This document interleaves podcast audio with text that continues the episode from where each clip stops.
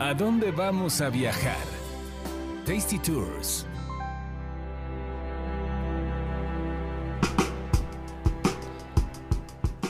Hola, ¿qué tal? Ya estamos de regreso aquí en Tasty Tours. Yo soy Roxana Cepeda. Carlos Mendoza, ¿cómo estás? Muy bien. Comemos tanto y vemos tanto este podcast que de pronto cuando vas a hablar de viajes digo, ¿y eso por qué? Ah, es que aquí también viajamos. También ¿no? viajamos. No nos comemos y bebemos como... Se me olvida de Sí, pronto que también es de viajes. Sí, Suele sí. pasar. El tema así de, ¿y qué tiene que ver eso con, con la comedera? Ay, no es que aquí también no hablamos de viajes. También, De claro. pronto se nos olvida que también... Sí, y es que aparte, bueno, casi siempre que hablamos de viajes hablamos de comedera y de bebedera, ¿no? Sí, Este, exactamente. Entonces ya, ya va como todo junto, pon Cuando pegado. solamente es puro viaje, así como... Sí, o que es otra cosa que no tiene que ver con comida y con bebida, decimos como, ¿y ahora por qué vamos a hablar de eso, no? sí, sí. Y es el caso, bueno, de este, de este episodio, porque les vamos a platicar de otras de las cosas que pueden hacer ustedes en, en Arizona, que tienen que ver con la, con la astronomía. A mí, en lo personal, es un tema que me, me gusta muchísimo, me apasiona bastante. Todo lo que tiene que ver con el tema del espacio, de los planetas, del universo, de la ciencia, es algo impresionante.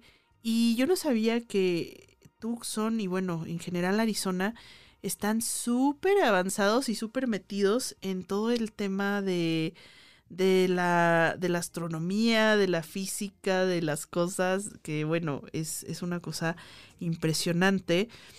Puedes tú, incluso, por ejemplo, eh, en algún hotel que te quedes en, en Tucson, a pesar de que ya es una ciudad y tiene pues muchas luces, tiene cielos muy bonitos y puedes ver las estrellas. Entonces nosotros, nosotros estábamos hospedados en el, en el Hotel Marriott de Tucson, que no está, no está como en el centro de la ciudad, está un poquito medio apartado, está cerca de, bueno, sigue siendo la parte del desierto, pero está muy cerca de una reserva de saguaros. Entonces está un poquito alejado de la ciudad, está como pues en una zona muy bonita, eh, apartada. Y ahí te pueden hacer incluso, por ejemplo, una experiencia astronómica de que, de que va literalmente un astrónomo con su telescopio eh, al hotel y te puedes poner ahí en la noche a ver las estrellas, ¿no? Y, y te lleva su telescopio y va dirigiéndolo hacia ciertas estrellas que pues él ya por el conocimiento que tiene sabe exactamente dónde están y tiene muy mapeado el, el firmamento.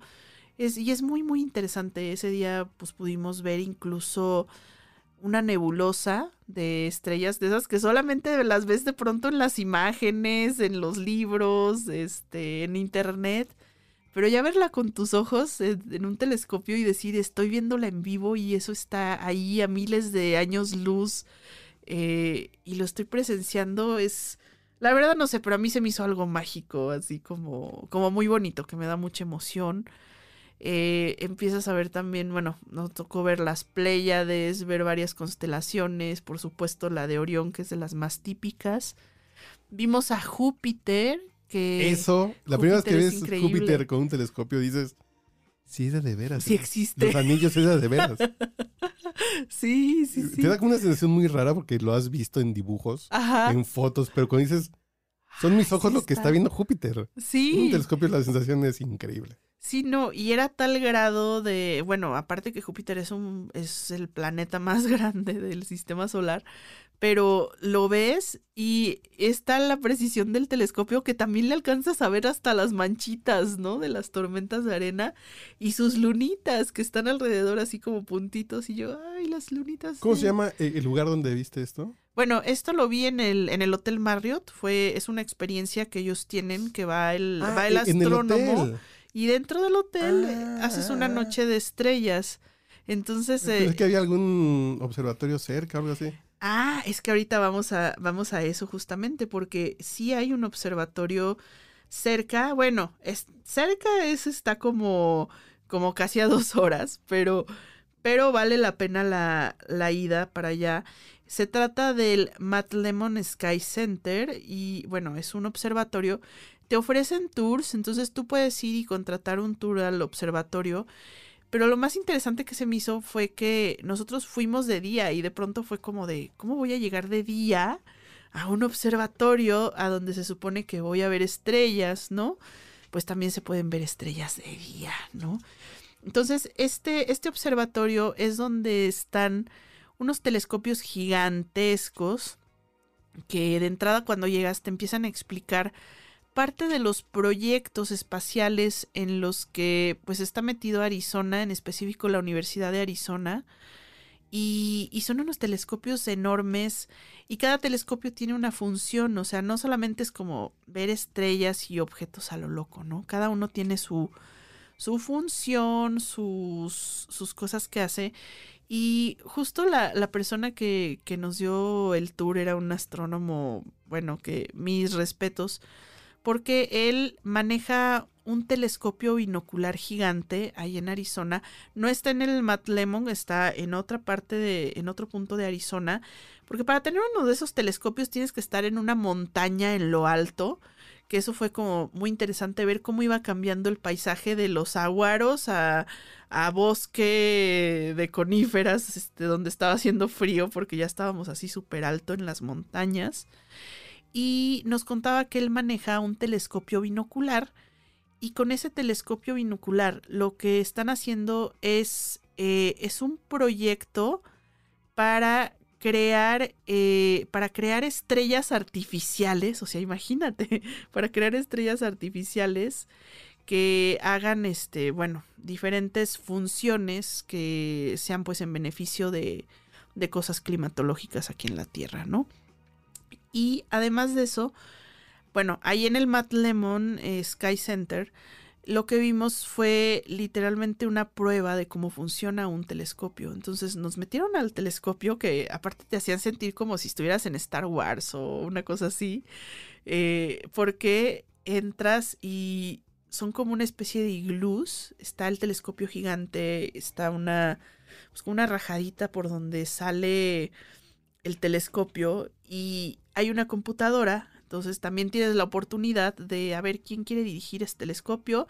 Obviamente es un programa informático súper avanzado en el que tú le pones el nombre de una estrella o de una constelación y le das enter y el telescopio se dirige, automáticamente empieza a girar y se escucha y empieza a girar y te dirige exactamente a donde puedes ver esa estrella, ¿no? Entonces tiene obviamente una base de datos de miles de, de millones de, de, estrellas y ahí pues tú vas, vas empezando a ver las que, las que están.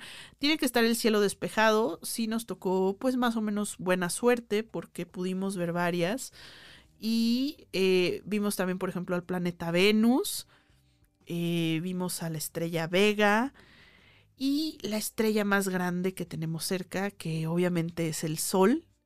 Nos sacaron un telescopio para ver el Sol, pero verlo desde otra perspectiva, porque ahí cuando lo vimos en el telescopio era como lo vemos a veces en estos programas de televisión que, que te muestran las llamaradas solares y también, o sea, que dices, ay, ¿a poco sí se ve así?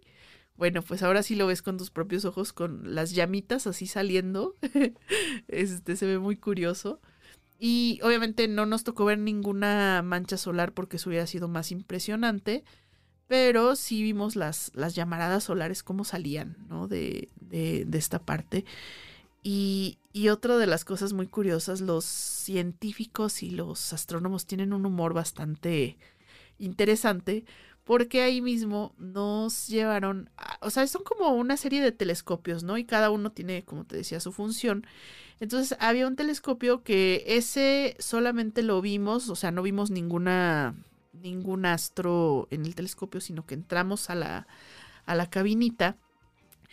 Y ese telescopio era muy especial porque es el encargado de detectar objetos potencialmente peligrosos para la Tierra. Entonces, si de pronto escuchan o ven una noticia de, ay, es que pasó el asteroide que pasó muy cerquita de la Tierra, probablemente o muy casi seguro lo detectó el telescopio que está en, el, en este lugar, en Matt Lemon Sky Center, en Arizona. Y precisamente es un telescopio especial que solamente detecta esos objetos en, en movimiento y que los va rastreando, los va siguiendo.